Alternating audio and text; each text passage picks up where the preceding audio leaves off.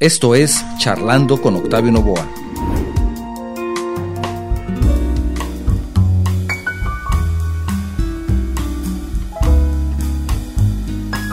Bienvenidos al podcast de nuestro programa en el que abordamos temas relevantes y de actualidad en diferentes ámbitos. En esta ocasión nos adentramos en un tema que seguramente no muchos conocen, el lado oscuro del chocolate.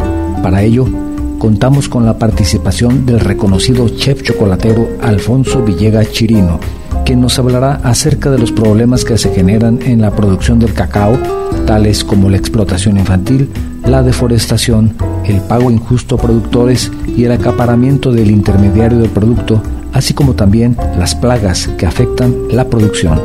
Un tema sin duda muy interesante y que nos invita a reflexionar sobre nuestra responsabilidad como consumidores. Comencemos.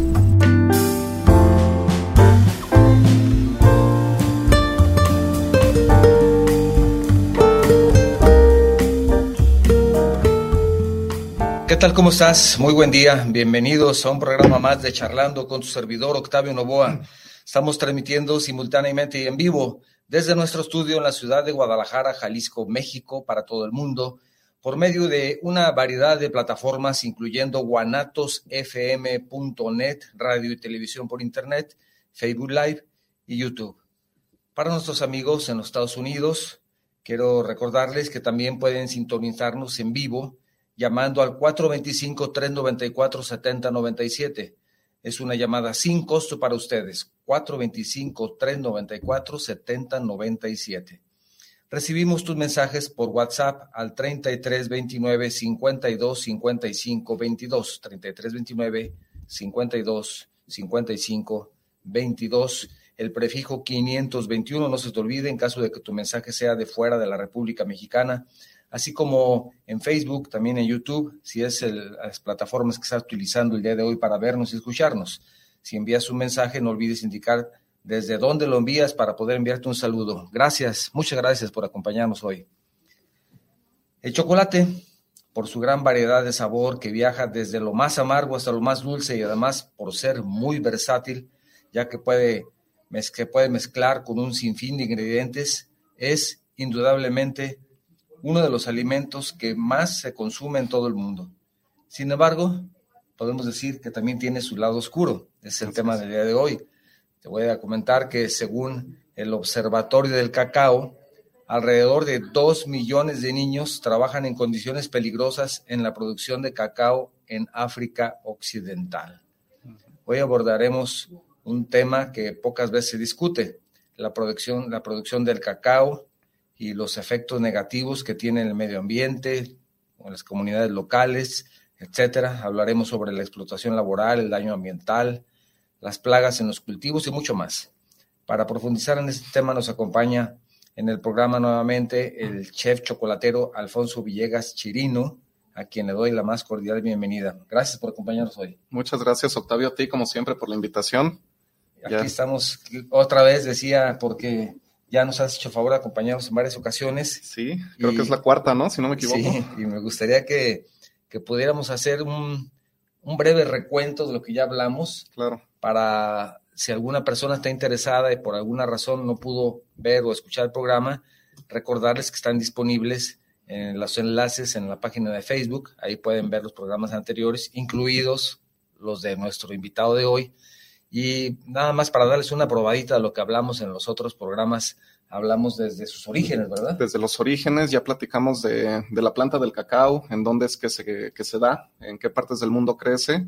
Eh, platicamos sobre la historia del cacao, eh, de cómo surge eh, en México, en, en América, la cultura que, se le daba al, al cacao, a, su consumo platicamos eh, la historia de cómo los españoles lo llevan a, Europa y de ahí se empieza a, correr por el mundo, ¿no? Eh, platicamos también eh, sobre los procesos de fabricación del, chocolate paso a paso, desde, desde el haba o de la nuez hasta, hasta la tableta de chocolate. platicamos también ya sobre los valores nutrimentales del, del chocolate, los tipos de chocolate y sus porcentajes tanto de azúcar como de grasa. Y bueno, pues en esta ocasión toca platicar sobre un tema que no es eh, tan pues agradable, ¿verdad? No es, tan dulce como no el chocolate. No es tan dulce como el chocolate. El chocolate tiene pues también su lado oscuro eh, y no solamente del color, realmente pues sí hay, hay mucho detrás eh, que son temas que a veces no se tocan por incómodos o porque son situaciones que pues a veces sabemos que no están bien, pero sin embargo la gente se hace de la vista gorda, ¿no? Entonces sí es importante tratar estos temas y, platicar. Y, actualmente, mm, ya, ¿cuál es la, la tendencia en el consumo mundial de, del chocolate y, por supuesto, de, la producción del cacao? ¿Está aumentando, está disminuyendo? ¿Cómo, ¿Cómo, cómo, está en este momento esa tendencia? Fíjate, Octavio, que la producción del chocolate está aumentando vertiginosamente. Realmente sí. El consumo actual de chocolate es de 8 millones de toneladas al año. Ese es un promedio y aumenta más o menos un 10% anual. O sea, es una cantidad eh, exagerada de, chocolate lo que se consume en el planeta, ¿no? Por algo es uno de los alimentos más, más consumidos. Entonces, eh, pues obviamente el proceso de producción, de, elaboración y, del cultivo del cacao, pues eh, para las cantidades industriales que se consumen en el planeta, pues obviamente deja una, huella, ¿no? En el medio ambiente. Entonces, eh, por ejemplo, en la actualidad Costa de Marfil produce más o menos el 40% del cacao del mundo solamente en ese lugar. solamente en Costa de Marfil, porque a lo mejor Ghana te produce más o menos una cantidad igual. Recuerda que en una ocasión platicábamos que África produce más o menos el 70 u 80% del cacao del planeta. 70-80. 70-80. Y de ese 70-80, el 40% nada más lo tiene Costa de Marfil, ¿no? Y, y otro buen porcentaje Ghana y bueno, de ahí nos vamos ya a la parte de Latinoamérica. Eh, México tiene una participación pequeña con quizás un 5, un 7% de la producción. Sin embargo, pues tenemos uno de los mejores cacaos eh, del, mundo, ¿no? De las mejores variedades y de los más sabrosos, que es el, criollo. Entonces, eh, realmente, pues en, en África específicamente es donde está una de las mayores problemáticas porque, bueno, vamos a retroceder un poquito en la historia, ¿no? Rápidamente. Eh, recordemos que el cacao se da en América. Posteriormente, los españoles lo llevan a Europa y luego se dan cuenta eh, que, en la zona de África también se da muy bien. Eh, al inicio importaban, en aquel tiempo todavía había esclavitud, importaban esclavos para que trabajaran en los cultivos de, de América. Posteriormente se dan cuenta que el cacao se da igual de bien en África y dicen, bueno, en vez de llevarnos a los esclavos para allá, claro. vamos a traernos el cacao para acá y ellos lo pueden seguir trabajando, ¿no? E, esa fue la forma histórica en la que el cacao llega a África. Entonces, eh, pues en África empieza a generarse pues un gran, un gran porcentaje del cacao y la alta demanda empieza a generar situaciones de deforestación. Eh, los productores, con tal de aumentar su, su productividad, eh, pues empezaron a, talar eh, parte de, los, de las selvas que, había en África. Y bueno, es fecha que en Costa de Marfil se ha perdido el 90% de las selvas eh, por el cultivo de cacao y te estoy hablando que esto sucedió en alrededor de 30 años. 90%. En 30 años, en 30 años. se perdió el 90%. No sé, es como ponerte un ejemplo. El bosque de la primavera, aquí en Guadalajara, tiene más o menos el tamaño de Guadalajara, ¿no? Si los ves en un mapa, Guadalajara y el bosque son del mismo tamaño. Y es como si decimos, ¿sabes qué? Vamos a empezar a talar para seguir creciendo para allá la ciudad y, acabas con el, con el bosque. Para cultivar aguacates. Sí, para cultivar lo que quieras y, resulta que esa es una tierra muy buena para cultivar X, Y, Z. Ah, pues vamos a quitar el, bosque y, vamos a, Entonces, la tierra, el clima, todo se presta. Sí, sí. Entonces Deforestación. Deforestación, explotación y, de formas eh, salvajes. ¿eh? O sea, realmente en, África, por ejemplo, lo que hacen es poner pesticidas, regar con pesticidas la selva para matar todas las plantas y luego los troncos secos de los árboles ya muertos les prenden fuego. Entonces, aparte de la deforestación, la contaminación por el humo, ¿no? De, de los incendios que provocan para, para liberar espacio. Entonces, lo que hacen es que algunos árboles grandes los dejan porque les sirve de sombra al, cacautero, pero pues estamos hablando de un nivel de deforestación eh, inhumano, o sea, algo, algo grosero de, todo lo que, de todo lo que se pierde. eh, pues por la tendencia, ¿no? De seguir cultivando los, los árboles del cacao. Y, supongo que también en otros países eso es algo similar de África. En África, sí, en, Costa de Marfil, eh, perdón, en Ghana. Eh, Ghana también es otro país que es un, alto productor. Hay un menor control, ¿verdad? Y es que ese es el problema, que desgraciadamente, como es un buen ingreso, son países muy pobres. En, en África hay mucha pobreza. Entonces, cuando un país descubre una fuente para hacer dinero eh, que tiene este nivel de pobreza, pues no hay mucho control, desgraciadamente, sobre la parte del cuidado del medio ambiente, ¿no? Entonces, hay otro problema que es grave. Las tierras, eh, con los modos de explotación actuales, duran 20 años. Y después de 20 años, una tierra ya no es fértil, entonces ya no sirve. ¿Qué es lo que hacen? Pues mocharle otro pedazo al, bosque y, perdón, a la selva y, seguir con el proceso de, cultivo, ¿no? y pues esto es un círculo vicioso que, va generando que las selvas se acaben y pues el, clima eh, se, impacta negativamente. Obviamente esto genera que haya menos lluvia, hay más sequía y la región se empobrece todavía más. Entonces, pues es un círculo vicioso en el que sí es un producto de alto consumo, pero pues toda la destrucción que generan para, para producirlo, pues entra en un círculo vicioso que hace que el país se vaya empobreciendo, ¿no? Y a su vez la gente, obviamente.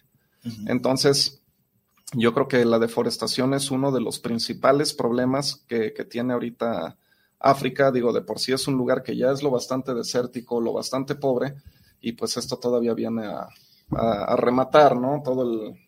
A, agravar ese, ese gran problema.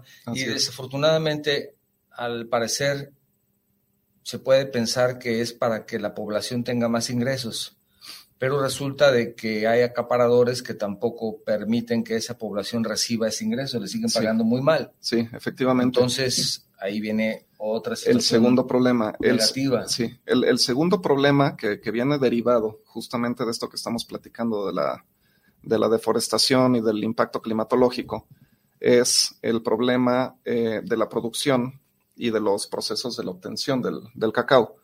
Eh, hay muchísima explotación infantil, mucha explotación infantil involucrada en el proceso de, la recolección y de la cosecha. Eh, alrededor del 30% de la mano de obra de, de, recolección del cacao es trabajo infantil.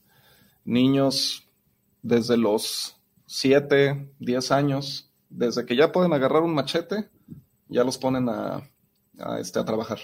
A veces el machete está más grande que ellos. Sí, sí, sí, o sea, realmente es algo terrible porque son niños que, pues en primer lugar, no van a recibir una educación, ¿no? Son, son utilizados para trabajar y punto. Eh, otro problema, pues no hablemos de las medidas de seguridad, ¿no? Están trabajando con machetes, están trabajando con pesticidas, están trabajando en condiciones laborales muy pobres y este, obviamente sin ningún tipo de, protección, y pues esto es lo que, lo que genera nuestra segunda problemática, ¿no? Eh, estaba viendo un, reportaje eh, de Paul Moreira. Este señor es un reportero francés, es este corresponsal incluso de guerra, ha estado en, campos de batalla dando noticias y todo. Y se fue a hacer África un, un reportaje sobre el cacao específicamente y cómo funciona la parte del, del trabajo infantil. Y se metió pero hasta la cocina, ¿eh? O sea, se, metió a preguntarle a, los, a los esclavistas, porque no, no encuentro otra palabra, ¿no? Eh, se, metió a, platicar y a entrevistar a las personas que venden niños, venden niños para trabajar el cacao.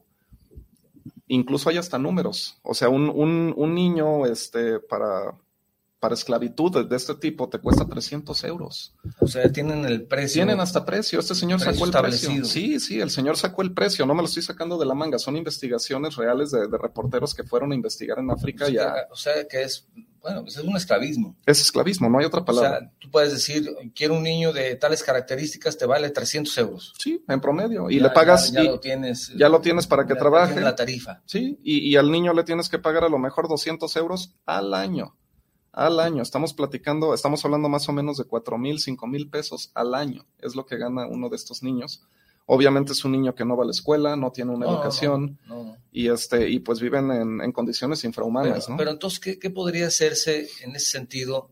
Eh, yo sé que son temas muy complejos y muy difíciles y decir lo que deben hacer es esto o es aquello, todo abona, todo, todo puede servir. Claro. Sin embargo, en ocasiones es, son temas tan complejos que no solamente es decir, ah, bueno, hay que impedir que hagan esto, bueno, pero ¿cuál puede ser una solución que Sí. sustituya esa, esa decisión? Claro. Eh, sí me gustaría mucho que, recuerda que nosotros tenemos un número telefónico para que escuches el programa en Estados Unidos, una llamada sin costo.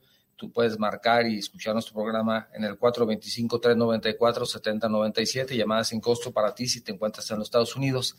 Pero también podemos leer tus mensajes. Me gustaría mucho que si tú tienes algún comentario respecto a lo que, a lo que estamos platicando, que nos puedas mandar un mensaje con, con tu comentario, porque es interesante ese programa y me gustaría que también participaras y nos dijeras qué es lo que opinas. 33 29 52 55 22. Si quieres mandarnos un mensaje vía WhatsApp, 33 29 52 55 22. Si tu mensaje es de fuera de la República Mexicana, no olvides agregar el prefijo 521 o también por Facebook, si es la plataforma que estás utilizando el día de hoy para vernos y escucharnos, o por YouTube. Entonces, si tienes algún comentario, nos gustaría que lo, lo enviaras por un mensaje y para compartirlo con toda la audiencia, ¿no? ¿Qué te parece? Nos digas, soy fulano tal, y a mí me parece que, que 300 euros por un niño es verdadera criminal, es impresionante esto. Hasta un dólar, un euro, o sea, es algo que no se debe de hacer. Sí, no, no, no, no, aquí es... Y, y, por ejemplo, mm, estamos hablando de este tema del lado oscuro de chocolate y con nuestro invitado, el chef chocolatero Alfonso Villega Chirino. Y me gustaría preguntar tu opinión. ¿Quiere decir que es posible que mucho del chocolate que se consume, incluso aquí en México, ya no digamos en Europa, provenga de esos, de esos huertos y sea producto de la explotación infantil. Es muy probable que sí, porque estamos hablando que en esta zona se produce el 70-80% del cacao. Quiere decir que el 70 o 80% de las veces que te comes un chocolate podría venir Hay- de, hay de esa esa zona. Ahora, esto se da mayormente en Europa, mayormente, porque eh, recuerda que México tiene su propia producción y aquí no tenemos ese mismo problema. En, en África se da este problema por la historia que existe desde la, desde Claro, la claro. historia de la humanidad, ¿no? Con, con el problema que han tenido siempre Claro. en- con la esclavitud en África. Desafortunadamente. Es algo histórico Sí. y es algo que el gobierno pues hace de la vista gorda, ¿no? De repente es como México con el narcotráfico. O sea, es un problema social, es un problema grave y la gente está consciente, pero ahí sigue. ¿Por Sí. qué no lo han acabado? Porque no es fácil. O sea, no es algo que, ah, pues vamos a hacer esto. ¿no? Es un negocio que desafortunadamente pues, Genera corrupción porque genera mucho dinero. que, que está en todos lados, ¿no? Sí, en eh, todos lados. Imagínate este mismo equivalente, en, pero en África, con, con la parte de la, del cacao. Simplemente funciona muy parecido. O sea, realmente, pues la, la mafia no es la que llega a veces a, a manejar esto. Y pues ellos son precisamente los que están eh, promoviendo la, la esclavitud, son los que manejan toda, toda esa parte. Y, este, y bueno, pues una forma que se ha buscado de, de combatirlo, digo, no, no se ha solucionado del todo, pero una forma de combatirlo eh, ha sido por medio de organizaciones de protección de los derechos humanos eh, que han, han generado mecanismos de defensa eh, contra, contra este tipo de, de acciones, ¿no? Una de ellas, por ejemplo, es pagar el cacao a mejor precio a los productores, siempre y cuando estén certificados de que Mm. ellos están libres de trabajo infantil. Entonces, Puede ser una buena alternativa. un esa, esa es una, sí, esa es una alternativa. ¿Sabes qué? Normalmente se te paga en X cantidad del kilo, pues ahora te Sí. lo vamos a pagar a lo mejor un 20, un 30% mejor, pero, garantízame que no vas a, utilizar niños en, en la- en las Sí, cosechas. ¿no? eso puede ser muy útil, porque a la larga ayuda mucho. Tenemos aquí un ejemplo con el ejemplo del tequila. Cuando tiene la certificación del Consejo Regulador del Tequila, tiene más valor Exacto, que un tequila que no tiene esa certificación. exactamente. Entonces, y no solamente es pagar por una certificación, aquí me consta que el Consejo Regulador del Tequila lo que hace es verificar, verificar precisamente eh, desde su procedencia y el, el proceso, todo eso para poderles dar ese certificado, ellos lo monitorean.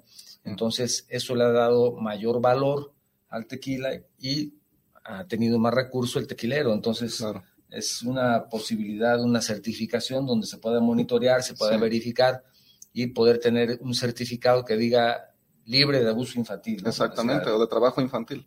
Y, en vez de darte 20 dólares por, o 20 euros, porque ya se manejan euros, te voy a dar 25, ¿no? Sí. Y el chocolate, tú en vez de pagarlos en 60 pesos una barra, a lo mejor vas a pagar 80, pero yo creo que si sabes que estás certificado y realmente estás apoyando esa causa, yo creo que gustoso pagabas una diferencia en el precio de tu chocolate. Sí, claro, totalmente. Por lo menos yo lo haría, no sé, si otra persona diga, pues yo también, y eso puede ayudar. Fíjate que uno de los principales problemas, Octavio, es que a veces el precio ni siquiera se destina al, productor. Sí, es, ese, es uno, ese es uno de los principales problemas. O sea, hay compañías muy grandes, eh, vamos a hablar de las transnacionales, ¿no? Vamos a hablar este, de Nestlé, vamos a hablar de, de, este, de Ferrero, vamos a hablar de Mars, las empresas que producen millones de toneladas por año estas empresas no cultivan el cacao, ellos lo compran a los productores. Entonces, por más que estas empresas tratan de, combatir este problema, porque realmente es un cáncer, eh, al final del día ellos pueden tratar de pagar más, pero la, clave aquí está en que el dinero le llegue al productor, ¿no? A la persona que realmente está cortando el cacao del árbol para poder este, hacer que algo similar pasa con el café. Exactamente, acuérdate que el, cacao y el café son primos hermanos, desde el tipo de planta y todo, eh, provienen de, plantas similares y, casualmente aparte se dan en las mismas regiones, están bajo el mismo cinturón que habíamos platicado, que pasa, por eso hay muy buen café en América del Sur, pero también hay muy buen café en África y también hay este un poco más en, en Australia, ¿no? Hay regiones por donde pasa este cinturón y ahí se da muy bien el cacao y el café. Entonces, eh, una de las formas también que se han procurado para, evitar la, explotación de, trabajo infantil es, eh, ahorita hiciste un muy buen ejemplo con, el Consejo Regulador del Tequila, porque hay algo muy parecido ya en, África, eh, con, la parte del cacao, donde incluso le ponen GPS a los costales del cacao para ver de qué región salieron quién los está almacenando y hacia dónde van. Entonces, esa es una forma de, traer un tracking ¿no? del, de la materia prima del cacao y, saber todo su origen y que no, y que no se... El uso de la tecnología también. esa ha sido una forma, pero fíjate, así como existe el uso de la tecnología, los mafiosos siempre van a buscar la forma, ¿no? ¿Sabes lo que hacen? Llegan los costales eh, buenos de, de, la región donde no explotan niños pero también llega el de la región donde sí explotan niños y el intermediario lo que hace es abrir costales y revolver el, cacao. Entonces ahí haces que se vuelva prácticamente imposible rastrearlo, ¿no? Porque pues sí, o sea, mezclaste lo del costal 1 con el del costal 2, pues encuéntralos, ¿no? Y, y, el mismo rastreador trae el 1, entonces sí, ahí y, solo del 2. Exactamente, entonces pues ahí ya lograron evadir de algún modo. Te o sea, yo lo investigué porque vi el reportaje de este señor y vi todos los mecanismos que, que, tienen incluso, ¿no? Este, este tipo de, pues de bandas eh, para, para poder sortear todos los, este, pues los mecanismos que se están poniendo para, para evitar este tipo de problemas. Entonces, pues ese ha sido uno, ¿no? El, el burlar los, los GPS, eh, el tener el certificado y a veces aún con el certificado seguir incurriendo este, en, el mismo delito, ¿no? Que es la, explotación, el trabajo infantil. que, no, todo se le puede atribuir al fabricante de chocolate. Dice, bueno, yo lo compré, lo compré porque está certificado y pueden llevar ese seguimiento y tenerlo incluso disponible para cualquier fábrica que quiera comprar. sí, sí, exactamente. O sea, el, problema no es Hershey's, el problema no es Nestlé, el problema no, no es la fábrica o la marca. El problema es de dónde sale la materia prima. o sea, ellos, ellos al final. Con el café? Exactamente. O sea, ellos al final del día lo que hacen es comprar materia prima, ¿no? Y tú se lo compras a un, a un proveedor. Al mejor que te encuentras. Sí, y. te da esas certificaciones. Exacto. Y tú das por hecho que ese proveedor tiene las certificaciones, ¿no? Pero si tú estás a lo mejor en Estados Unidos, no te vas a ir a meter a África a ver en qué condiciones están trabajando. Al menos la mayoría de los empresarios no lo hacen. Entonces, ese es el problema principalmente, que realmente como no se pone con lupa el, fijarse de dónde viene, pues hacen un poco de la vista gorda, ¿no? Del decir, ¿sabes qué? Pues te voy a comprar todo tu, producción, todo tu tonelaje, y este, y bueno, no, no voy a investigar de dónde viene, pero pues eh, aún así lo saben, ¿verdad? O sea, es como, lo sé, pero no te voy a reclamar y tú véndemelo, ya estuvo, ¿no? Sí. Entonces, al final el problema no es la marca, sino de dónde viene la materia prima. Que las marcas aportan al problema, pues sí, pero desgraciadamente volvemos a lo mismo, es un producto de los más, es, es de los alimentos más consumidos del planeta y que va su tendencia en aumento y va a suceder, ¿verdad? Entonces, ese es el problema principal por el que las empresas están permitiéndolo. Entonces, tenemos el problema, primero decíamos, de la deforestación. La deforestación. Después, el, la explotación infantil. Sí. También decías hace un momento de otro problema que es que no se puede garantizar el pago justo por el trabajo al cultivo y todo lo que hacen para producir cacao a los productores reales, sino que entra el introductor. Exactamente. Sí, o sea, la, empresa compra. Al introductor, pero, a veces no lo puede comprar directamente al productor. Exactamente. Es donde ya se pierde también esa, esa posibilidad de tener un buen ingreso. Así es. O sea, ¿qué, es lo que pasa? Eh, vamos a decir que en un pueblo existen 10.000 familias, ¿no? Que viven del cacao. Entonces ellos tienen sus cultivos y no llega Hershey's a comprarle. o sea, Ellos, no llegan. Llega, llega el comprador de la zona, de la región, el acaparador, vamos a llamarle. Exactamente. Y esta persona es la que, oye, eh, ¿cuánto cuesta el, costal de cacao? Voy a echar un número, 40 eh, dólares. Oye, ¿por qué tan caro? Te lo voy a pagar en 30 y te voy a comprar todo lo que tienes. Pero resulta que a ellos les costó producirlo 42, ¿no? Entonces, desde ahí ya perdieron. Entonces, e, este acaparador agarra toda la, la, producción. de la región y entonces sí, él va con las marcas. Y dice, ahora vale 80, ¿no? No vale 100. Exactamente. Y al final del día ellos dicen, ah, ok. Hay más porque lo compraron ellos. Exacto. Y, y, a lo mejor las marcas dicen, ah, ok, lo estoy pagando bien, yo doy por hecho que le va a llegar a la gente que tiene que llegarle. Y no le llega porque el que se lo quedó fue el acaparador. Así es como funciona la mafia realmente de, del, del cacao, ¿no? En África. Aquí es ahí donde está el, principal problema. Y además te lo venden certificado con su, con su GPS y con todo. Imagínate, ajá, o sea, ya te lo venden limpio, eh, entre comillas, ¿no? Vamos a llamarle de algún modo, ya te lo venden eh, con, los sellos diciéndote que viene bien, que el producto está libre de trabajo infantil, todo eso. Y al final dices, híjole, ¿será o no será, no? ese es uno de los, de los problemas que, de, de las problemáticas que hay ahorita fuertes. Entonces, pues también eh, las organizaciones dijeron, oye, vamos a empezar a pagar mejor el cacao, pero haz algo por tu comunidad, o sea, no nada más te dediques a explotar. Entonces, por ejemplo, pues ya de repente empiezan a construir escuelas o empiezan a construir algún este, centro. Esto ha sido más que todo por, por la presión también que existe por ese, por ejemplo, ese tipo de reportajes en donde contribuyen para que las personas conozcan ampliamente esa problemática, entonces de alguna forma se empiezan a ser más conscientes y dicen, a ver, a ver, eh, marca la que sea, compruébame que efectivamente tú tienes certificado. O ven en el supermercado uno con el certificado y otros en el certificado y, y es posible que prefieran el otro. Entonces tú dices, bueno, como fabricante dices, pues yo también busco certificado y es poco a poco abatir ese tipo de problemática. Sí, sí, la presión social eh, sirve. O sea, la, presión social funciona. Eh, esto se ha visto en, muchísimos ejemplos que podríamos mencionar. Entonces, de un modo u otro, eh, pues las organizaciones ya están prestando atención. Saben que es un alimento muy consumido y saben que hay problemáticas y ya las están atacando. Claro. Obviamente no se puede barrer de la faz de la tierra el problema, pero, se toman pequeñas acciones, ¿no? Para... Poco a poco esto es una, una luz de esperanza. Y es una batalla, o sea, es una batalla eterna, ¿no? las organizaciones van a encontrar una forma y este y pues los explotadores van a encontrar otra para contrarrestar. Y es una batalla, ¿no? Es, te digo, es, igual que, las problemáticas sociales que hay en Latinoamérica con, con el narco y eso, ¿no? O sea, sí, sí, sí. entonces funciona muy similar allá, desgraciadamente. Pero algo, algo podemos hacer nosotros si llega a llegas a encontrar un producto certificado, ¿no? Sí, y, yo lo que recomiendo mucho, eh, por ejemplo, nosotros específicamente en México, que es donde nos encontramos, yo sé que hay radioescuchas de todo el mundo, pero, pero aquí en México o en América, lo que yo sugiero es el consumo local. Porque, por ejemplo, en México producimos cacao de la mejor calidad del mundo.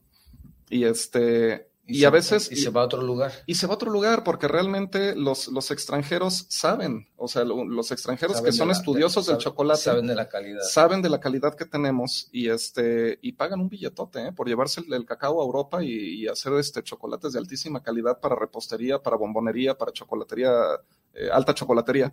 Entonces, este, el cacao sale de México y nosotros tenemos aquí un producto local que es para nosotros, que no paga impuestos por ser un alimento y no lo apreciamos. Entonces, yo creo que el consumo local es una muy buena forma, eh, al menos por nuestro lado, para, combatir este tipo de, problemática.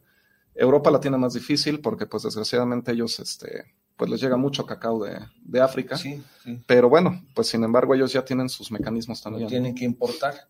Sí. bueno, principal consumidor de, de chocolate en el mundo me parece que es Suiza, ¿no? Sí. Eh, ellos son los que más consumen chocolate. En, Suiza, este.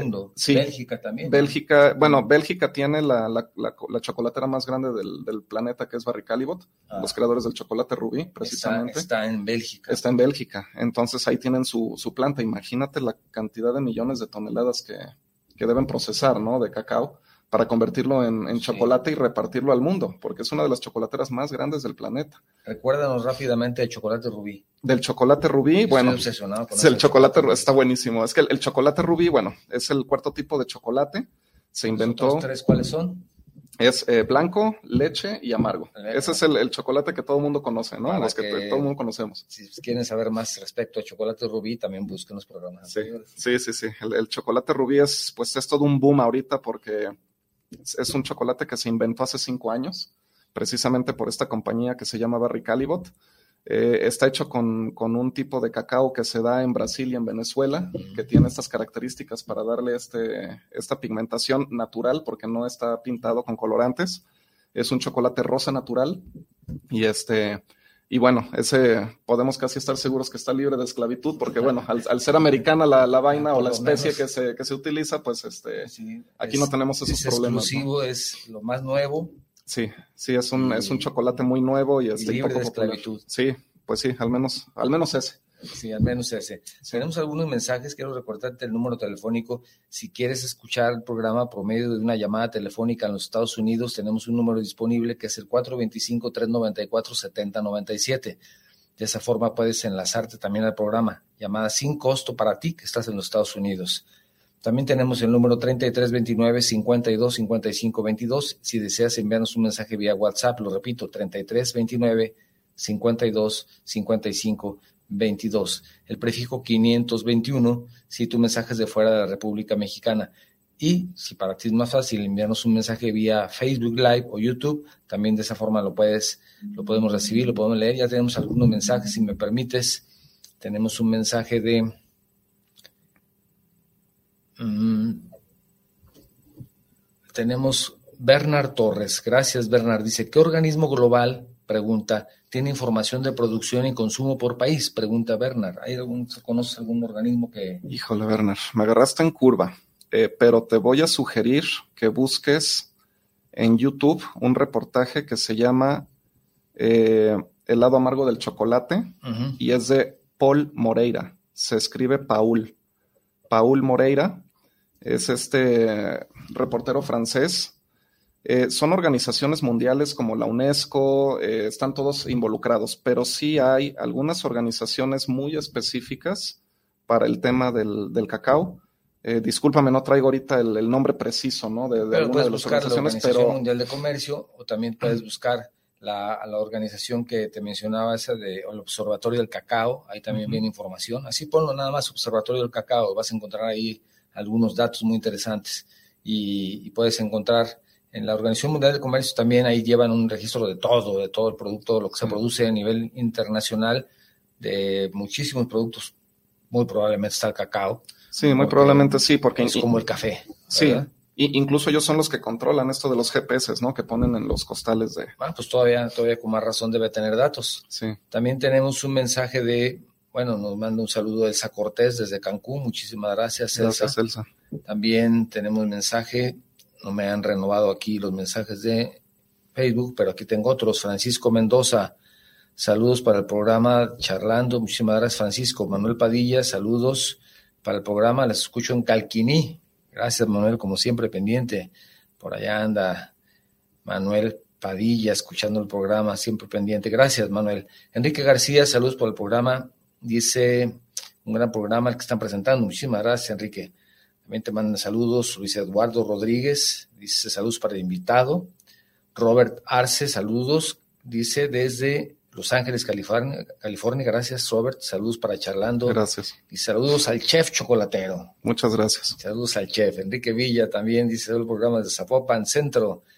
Saludos, ingeniero. Saludos al chef. Gracias, No, Enrique. el chef está muy, muy elegante. Es que aquí, en este programa, tenemos solamente invitados de, de prestigio. Mínimo chef, de ahí para arriba. ¿eh? Gracias. Mínimo. Ya el chef es de- ya es de lujo. Y entonces, si llega alguien todavía, es difícil que lleguen invitados de más lujo, pero bueno, procuramos, procuramos. Olivia Ríos Llamas, felicidades por el programa. Saludos al invitado de lujo. Ya ves lo que te digo. Gracias. Gracias, excelente información la que nos estás dando. Muchísimas gracias. También Tete Siqueiros, gracias, felicidades al programa, excelente expositor, gracias por compartir, como siempre. Eh, Tete, te agradezco, yo soy el agradecido porque nos escuchas. Qué importante tomar en cuenta los aprendizajes. Y nos manda una frase que dice, el planeta tiene recursos para satisfacer las necesidades de todos sus habitantes, no la codicia de unos cuantos. Exactamente. Eso lo Qué dice buena frase, ¿eh? Gandhi. Muchísimas gracias por compartirla, muy, muy de acuerdo con, Muy lo que, estamos, con lo que estamos hablando.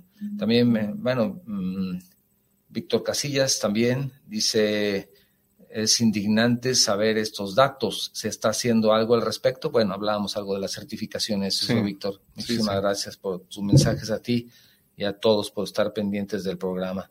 Y sí, realmente es indignante, pero yo creo que son temas que debemos de abordar, aunque no sean temas muy agradables. Sí, aparte, Porque, lo, fíjate, comparando con los otros tres programas, en donde hablamos de la historia y muy bonito, y hablamos que el origen prehispánico, y hablamos de que una, las bondades, una es una bebida de los dioses, ¿no? Como el decía, alimento, el alimento de los el dioses. alimento de los dioses, y el luego cacao. como Hernán Cortés también ve esa facultad que tiene ese alimento de darle fuerza a los indígenas que podían estar en una batalla sin tomar absolutamente nada más que ese brebaje extraño que después lo conocimos como chocolate, ¿no? Chocolate. del cacao. Sí. Entonces, todo eso es un tema agradable y nos gusta Sí, más decir, sí. aquí en México es el origen, ¿no? Exacto, sí, es un tema muy largo, es un tema muy largo y con mucho tema de conversación, Sí, pero desgraciadamente, pues ya hablamos mucho de las bondades y también es importante esto y que la gente esté enterada, ¿no? Sobre Son- todo. Lo que te digo son programas más agradables. Sí, sí, en general, Ah, bueno, siempre hemos hablado de las bondades, entonces hoy, hoy traté de, de realizar esta excepción eh, precisamente porque existe el problema, ¿no? Existe el problema y, y a veces creemos que ya se terminó el problema de la esclavitud en el mundo, ¿no? A veces pensamos en esclavitud Es y decimos, puta, es eso es de la. Edad Media, cabrón, eso ya no existe. Es esclavitud y como que piensas... Sí, o sea, dices, eso fue hace película, 500 ¿verdad? años, sí, eso ya no, ya no se usa, ¿no? Nosotros, pero, pero, ajá, pero ve a África y ahí Sí, sí, ese o sea, es- está todavía vigente, es latente, es latente. desafortunadamente. y con niños, o sea, Octavio, eh, tienen a niños ahí que, que los hacen trabajar, los hacen, este, pues andar ahí, este, arriesgando sus vidas, ¿no? Con, Claro. con machetes, con pesticidas, obviamente ni, ni hablemos de que traigan equipos de protección para manejar venenos No, tan no, potentes, ¿no? Para acabar con una selva.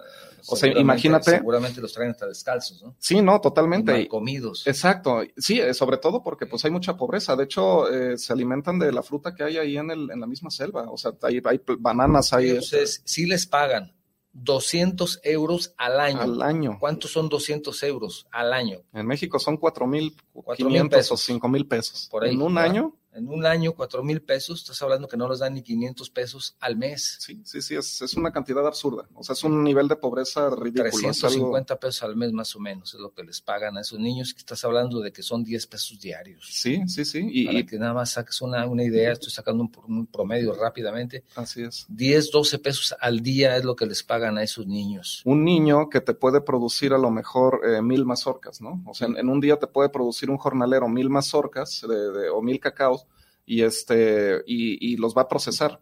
¿En cuánto dinero se convierten esas mil piezas contra lo que le estás pagando al, productor, ¿no? O al que para empezar es un niño.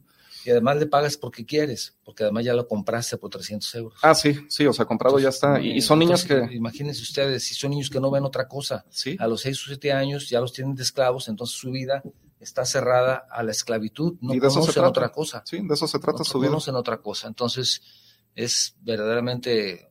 Indignante. Indignante. Y vergonzoso, ¿no? Realmente de, cómo, de cómo se hace la, la producción. También tenemos un saludo de la señora Aurora Quesada. Gracias, señora Aurorita. Felicidades, chef. Gracias. Excelente información de este tema tan interesante. Gracias por participar. Muchísimas gracias. Regina Torres también te mando un saludo. Gracias, Regina. Y también de la misma forma, Cristina González te saluda desde Puerto Vallarta. Me gusta mucho el tema que están exponiendo. Gracias, Cristina. un saludo de vuelta.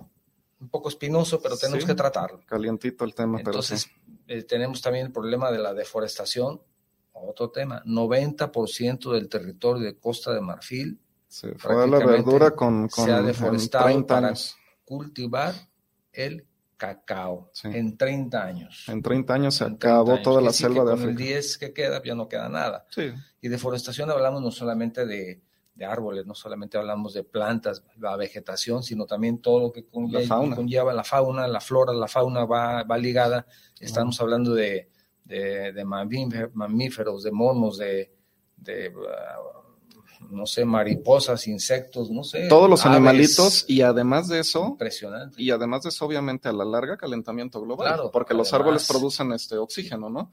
Al eliminarlos, pues, y, los eliminas todavía con fuego. Sí. O sea, aparte de que le estás eh, ahogando el pulmón que, tiene ahí el, el, país, pues, este, lo estás contaminando, ¿no? Pues qué triste, qué triste. Ahora también tenemos otro problema que es que son las plagas. Sí, ese problema específicamente, ahí sí le perjudica a toda América Latina. Ese, es un problema americano. Sí, ese, sí es un problema americano, que es este, la monilia. La, monilia es un tipo de hongo eh, que, como todo hongo, se, reproduce por medio de esporas, hasta con el, con el viento, ¿no? Se puede pasar de un árbol a otro.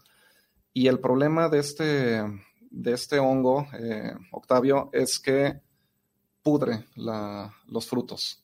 Y no solamente, o sea, ha atacado al cacao durísimo, pero ataca muchos, eh, muchos tipos de, cultivos de diferentes materias primas y de diferentes este, alimentos que, cultivamos, ¿no?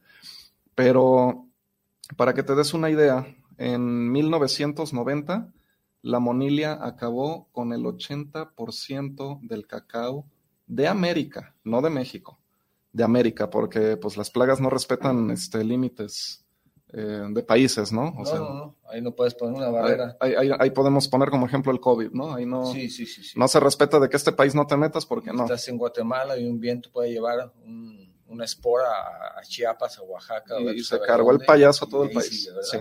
Y, y, es, un, es una plaga muy agresiva, muy, muy agresiva, eh, muy destructiva y, este, y sí, o sea, acabó con el 80% de, de los plantíos de cacao de, América Latina. Entonces, cuando decimos que el cacao sale de México, sí fue de México, pero por ejemplo, Venezuela dice lo mismo, Perú dice lo mismo, Colombia dice lo mismo, todo el mundo se pelea el origen del cacao, ¿no?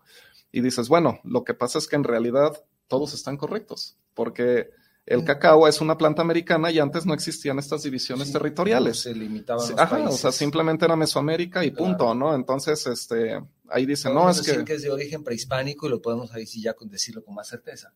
Pues lo que pasa es que prehispánico se refiere más bien a la época de la historia, pero sin embargo en la relación geográfica... Tenemos esa, esa influencia española en todas esas regiones que acabas de mencionar. Sí. De antes y después. Ah, de, la conquista, sí, claro, claro. Sí, Es prehispánico. Es prehispánico. Entonces tenemos toda esa, esa influencia en, América. Exacto.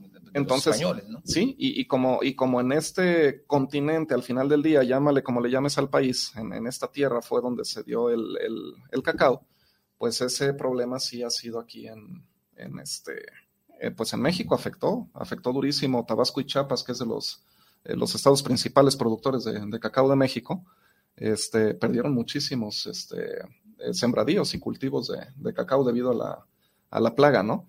Entonces, pues imagínate esto para los productores que tienen años trabajando sus tierras, este, cultivan sus árboles para que a los cinco años les empiecen a dar frutos y estos frutos te salen podridos Es como que, híjole, es un golpe terrible también a la, a la economía y a la producción. ¿Cinco años para tener la primera cosecha? Eh, sí, o sea, tú plantas el arbolito y a los cinco años te empieza a dar este, frutos, así es. Entonces, este, pero pues imagínate que ya, ya esperaste, ya te la dio y, te la da podrida. Pues, ¿hasta dónde el, impacto ¿no? económico también para estas familias que, pusieron su esperanza en eso? También es muy probable que te obligue a decir, bueno, no vuelvo a cultivar cacao. Sí, o sea, les baja la moral y a eso aumentale que, que, tú dices, bueno, yo tenía pensado, prospectado, proyectado venderlo en, tal cantidad y llega, volvemos al mismo tema de África porque eso también existe aquí, llega el acaparador y este, oye, pues te costó 20 pesos, pero te lo voy a pagar en 10. Oye, y, aparte de eso se me fregó la, el 80% de la cosecha, o sea, ¿cuánto queda, no? es tu problema. Sí, sí, y, y, cuánto les queda realmente, o sea, hay productos que es una bronca. Ahora, Aquí eh, lo tenemos con el cacao, pero ahorita hiciste una mención muy justa con el, con el tequila, con el, con el agave. Con el agave pasa lo mismo. Con los insectos eh, pasa lo mismo. En México se consumen mucho los insectos. Consumimos chapulín, consumimos hormiga chicatana, consumimos gusano de maguey. Estos bichitos es una fiesta este, obtenerlos, ¿eh? porque no se cultivan, no, no son de cultivo. Realmente se tienen que ir a los campos a buscarlos. Este, y, rascar para, para dar con, con, este, con, pues con las colonias para obtener la materia prima, ¿no? Con, sí, el, gusano. Eh, una... Que, mucha gente que cultiva el maguey pues quisiera no tenerlo, ¿no? Sí. El, objetivo es no tener gusano de maguey. Sí, sí, y sin embargo es consumido. O podemos hablar de la, de la hormiga, este, la hormiga de miel. Ah, también. La, la, hormiguita de miel, una hormiguita de miel te sale a lo mejor en 10 pesos te, cuesta 10 pesos una pieza, una, una hormiga. una hormiga. Y, tiene que tener el, culito lleno porque si se le revienta ya no sirve. Así es. Entonces, imagínate cuando, cuando ya tuvieron su jornada, ya trabajaron, ya sacaron y de repente llega alguien y te dice, oye, no, pues te lo voy a pagar en lo que yo diga. Es como que, pues oye, ahí es donde vamos a la parte del comercio justo, ¿no? Con el, con el, este, con el productor.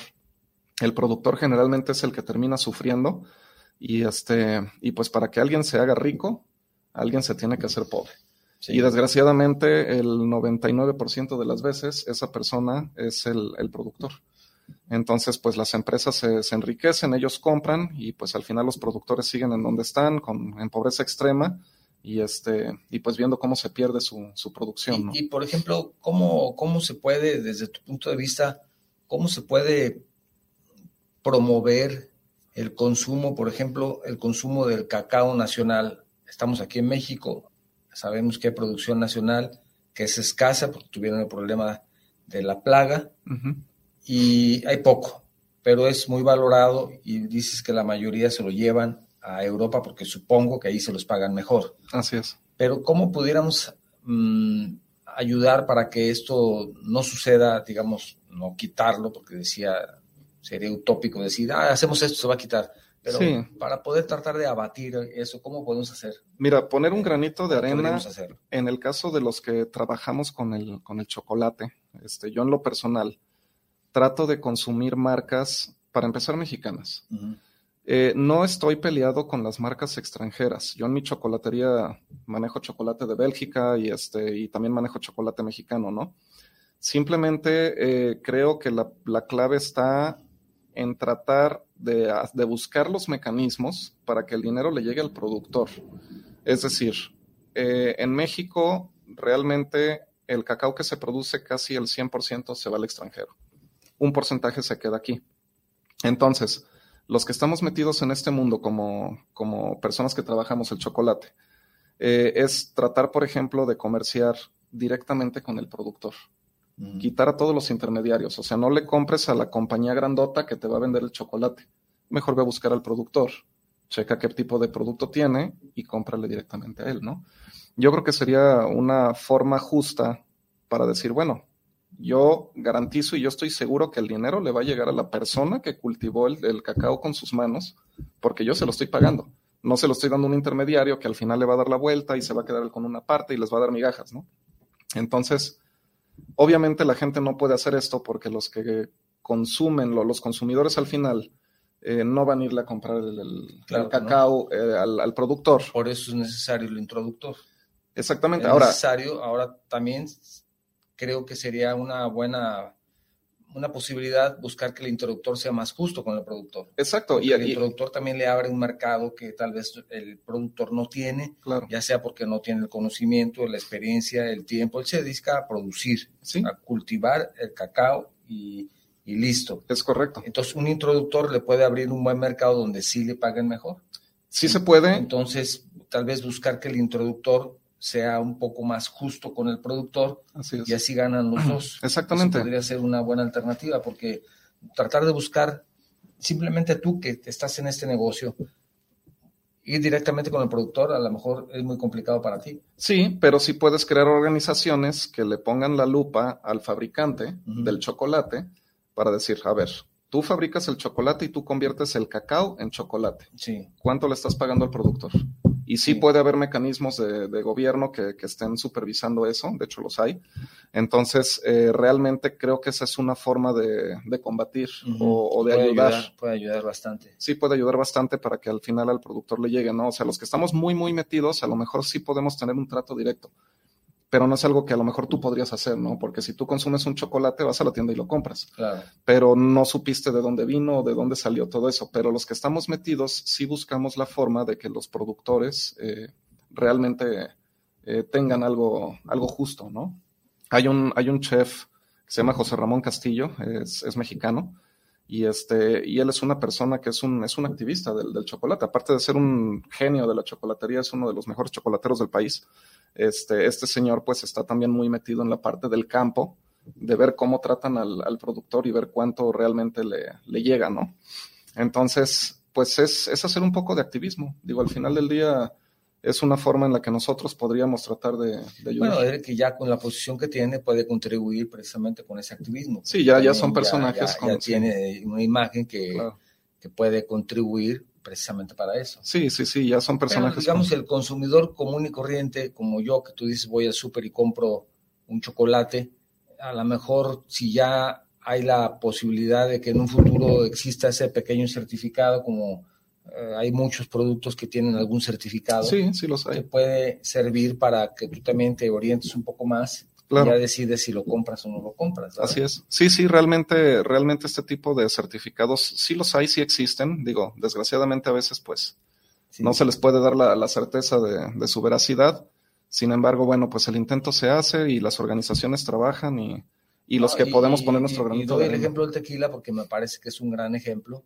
Sí. Espero que en un futuro podamos platicar con alguna persona del Consejo Regulador del Tequila, uh -huh. porque verdaderamente el trabajo que ellos hacen, desde mi punto de vista, se me hace muy relevante. Entonces, sería bueno que nos platicaran, que nos platicaran exactamente de qué se trata ese certificado y cómo le ha dado valor al producto, que además pues tiene un certificado de origen. Sí, y hay una franja en donde también ya podemos decir que es tequila, si no, no es tequila. O sea, sí, hay, sí, hay, sí, la, la denominación, fíjate, en el tequila... Es el, muy interesante. Es muy interesante. En el tequila eh, se, se, elabora con un tipo de agave muy específico, que es el azul tequilana Weber. Así es. Si no es agave azul tequilana Weber, para, para empezar, empezar no le puedes poner la palabra tequila sí, en tu botella. Ya le pones otro y otra, ese agave tiene que estar cultivado en regiones muy Exacto. específicas, que la principal es Tequila Jalisco, pero no es la única. También Así hay es. otras regiones que tienen permiso, como Arandas o incluso en otros estados, pero siempre son de la misma región y eso es lo que marca la denominación de origen. El tequila es un producto, ese sí es 100% mexicano, ese sí no nos lo pueden pelear nadie. No es El, prehispánico. sí, no, el, el, el, cacao sí nos lo pelean mucho, ¿no? En Sudamérica, pero, Sí. pero el tequila bajo ninguna circunstancia nos lo pueden pelear. El, el agave es nuestro Así y que este. amigos colombianos, Perdón, venezolanos, perdón. nos sentimos mucho, peruanos. Sí, el tequila es nuestro. El tequila sí es de aquí. Ese sí es nuestro. Pero no hay problema, te invitamos a que vengas a Guadalajara te Y se tomen un tequila con tequila. nosotros. Por supuesto, tomas un tequila aquí, te tenemos un- una buena botella de un buen tequila, no Claro. hay problema. Creo que hay como 400 marcas o 4000 o 5000, no sé cuántas, hay Muchísimas. marcas, Sí. pero si tiene su sello del Consejo Regulador, del Tequila, es, seguramente es, Es buen es de primera calidad y pues, también hay muchas calidades, pero todos muy buenos. Entonces, te invitamos a que vengas a Tequila para que si quieres saber cómo llegar y cómo ir, a dónde ir y todo, también mándanos un mensaje, te orientamos perfectamente de, qué hacer para que conozcas Tequila. Tequila Jalisco. Tequila Jalisco, te invitamos, aunque te voy a decir que el tequila no es de tequila, es de un lugar que se llama Amatitán. que es antes, antes de quite tequila. Sí. Pero bueno, también ahora ellos se pelean el origen, ¿no? Sí, sí, sí, la bronca interna. También tenemos un saludo de Marco Antonio Ramos Domínguez. Gracias, Marco, él está en Veracruz, manda un saludo. Y creo que son todos los mensajes. Estamos casi a punto de terminar, ya si no llega, eso se fue muy rápido. Se nos fue de volada la hora. Sí, Jorge Arriaga también. Gracias, licenciado Arriaga, está pendiente del programa. Gracias, gracias por tu mensaje. Y creo que hasta el momento son todos los mensajes, pero bueno, tenemos algunos minutitos todavía para platicar algo que se nos haya quedado por aquí que, quieras comentarnos. ¿Qué, nos faltó? Eh, bueno, pues en la parte de la, de la problemática que existe, creo que, creo que sí abarcamos la, la, mayoría de los temas. Hicimos un poco de remembranza acerca del, del, chocolate rubí. del lado bueno. Sí, y este, sí, y bueno, pues a ver si próximamente empezamos a platicar ya un poco sobre, sobre recetas o algo más este, específico, ¿no? Volver al lado dulce de nuevo, ¿no? No, va a ser todo amargo. Recetas, porque el chocolate se puede combinar, decíamos que, era, que es un producto muy versátil. Muy versátil, entonces pues no solamente existen los bombones con chocolate ni los chocolates con almendra. Existe lo dulce y lo salado también. Hay, otros... Sí, hay, un platillo muy típico de México, muchos de nuestros radioescuchas lo, lo conocerán, el mole el mole que es un, un platillo 100% mexicano. También este, mexicano, amigos. Perdón, ese también es mexicano y es de, nuestra gastronomía. amigos peruanos, ahora sí que sí.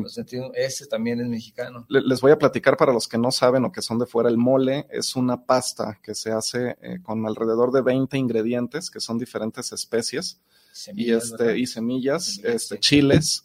Todo esto, todos estos productos se muelen y, se, y se crea una pastita que, que, luego se cocina y pues se hace un platillo delicioso, ¿no? Y precisamente este platillo lleva chocolate, es uno de sus ingredientes y es un platillo salado y es buenísimo con, con, un pedazo de pollo o algo así, ¿no? Entonces. Pollo, sí, claro. Sí, ¿no? Realmente el, el, chocolate, eh, híjole, es un, es un ingrediente tan, tan versátil y tan útil en, en, la cocina, dulce, salada, se va, se va bien con todo. Entonces, este, sí, la verdad es, es un producto. Algo que habéis comentado que estoy recordando en este momento, que no puedes conseguir la vaina de cacao en el mercado. Sí, no, eh, realmente. El... comprar cacao en el mercado como comprar una manzana, una naranja. No, no es posible. O, café incluso lo puedes conseguir en grano, pero... A lo mejor en Tabasco y a lo mejor en Chiapas, pero aquí al menos estoy... Sí, aquí en Guadalajara tú puedes llegar al mercado de abastos y no, no vas a encontrar el fruto así como para comértelo no, no, no es posible porque, pues precisamente de por sí es escaso, ¿no? Y se utiliza para hacer chocolate, pues no, no, lo, no lo utilizan de este modo para, para vender, es difícil. Mauro Vasconcelo, te voy a decir lo que dice Mauro, saludos de Santa Cruz en Bolivia. No está enojado por el chocolate, te advierto. Pero lo que nos dice es, sin chocolate, dice él, no hay tima, no hay vida. Y sobre todo, sin chocolate no hay vida. Y sobre todo, el tema de lo saludable, dice él. Sí, exactamente. Hablamos también del chocolate y la salud, recuerden, hace unos programas. Sí, el, el, chocolate viene del cacao que sale de una planta, este, que también es, es, un árbol, por lo tanto, pues el cacao cuenta como ensalada, ¿no? Dice por ahí. Mauro, es, experto en lo que dice. En chocolate no hay vida. Sí, no, no, la verdad es que el chocolate es un alimento delicioso y es un alimento que a nueve de cada diez personas le gusta y la décima miente, ¿no? Entonces, este... Escucharon eso, la estadística pura. Sí, la estadística Nueve de cada diez les gusta el chocolate. Y la que dice que no. Y la que dice que no le gusta es un mentiroso. Sí, eh, sí, sí, la verdad es que el chocolate no, no, no hay, no hay falla ahí con ese producto. Muy bien. Es delicioso. Estamos concluyendo. Muchísimas gracias nuevamente por habernos acompañado el día de hoy así estamos llegando al final de ese programa que ahora se fue muy rápido, ahora se sí, fue, rápido. se fue la hora rapidísimo. Ya cuando volteé el reloj, que tengo un reloj para estar controlando la hora, y volteo y ya faltan 10 minutos, me sorprendió un poco porque por lo general llevo, llevo los tiempos un poquito más controlados, pero ahora sí se me fue mucho la charla. Está buena la charla. Y, y, y en ratos, en ratos sí me dejaba muy pensativo, por eso me distraje un poco, porque sobre todo eso de los niños, para mí eso de los niños es, es verdaderamente lastimoso y mientras lo estabas platicando me venía a la mente el, niño en el campo. Eh, da coraje, sí, da coraje. Y, como que no son imágenes, por lo menos mentalmente lo estás imaginando y, es una verdadera tristeza. Pero bueno, buscaremos la forma también de poco a poco ir abatiendo esto. Nosotros como, bueno, consumiendo un chocolate que sea, pues, si es posible, de un origen certificado, certificado o de una buena compañía también, ¿verdad? Sí. Que por lo general ellos cuidan todo ese tipo de, de situaciones con los niños y la... Hay, también hay, una, hay un certificado que se lo dan a, a lo de algunos alimentos de rain, rainforest, ¿no? Que también tiene uno como un animalito en donde para la deforestación. Ok. En donde el sellito quiere decir que no. ¿Para que protegen? Exactamente, protegen el medio ambiente. Ah, ok. Dan unos sellos, creo que viene como una ranita o algo. También hay algunos productos así. No llegará al chocolate, llegará al chocolate. Sí, sí, definitivamente, digo, hay mecanismos, sí, se está haciendo algo, digo, esto se los platico pues porque es un tema que se tiene que tocar, ¿no? Aunque sea espinoso, pero sí se está tomando acción. O sea, no, no estamos 100% de la vista gorda, no estamos 100% que no nos importa el asunto, ¿no? Simplemente, pues, se, están tomando acciones que desgraciadamente son lentas porque es difícil, es un problema demasiado grande que no se resuelve en un día. Y este, pero sí, o sea, incluso las grandes compañías eh, también están tomando acción. No estoy ni hablando mal de ellos ni mucho menos, pero, pero sí realmente, pues es difícil controlarlo sabiendo que si el 80 o 70% del cacao se produce ahí y las compañías procesan todo este cacao, naturalmente, sí o sí, parte de ese cacao va a llegar. Va a llegar, claro, claro. Tenemos un último mensaje, qué bueno que nos lo enviaste, Paquita Tsun, Tsun, ¿cómo Tsun?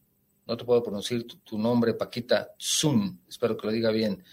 Saludos al programa hasta Jalisco, lo escucho en Oaxaca, dice ella. Fíjate qué interesante. Aquí el cacao es oro molido. Sí, claro. Ya que lo usamos para una bebida llamada tejate. Ok. Tejate. Qué, buen comentario. Gracias. Gracias, Paquita, por escucharnos y por habernos enviado este mensaje. Pues ahora sí concluimos. Gracias a todos ustedes. Gracias, Chef, por estar Gracias, Octavio. con nosotros. Gracias por la invitación, como siempre. Un, un tema muy interesante.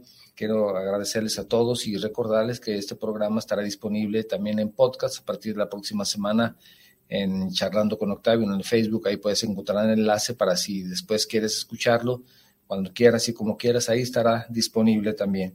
Y cierro con la, la frase de esta semana que dice, el chocolate debe comerse con una sonrisa en la cara y el amor en el corazón. Anthony Hinks.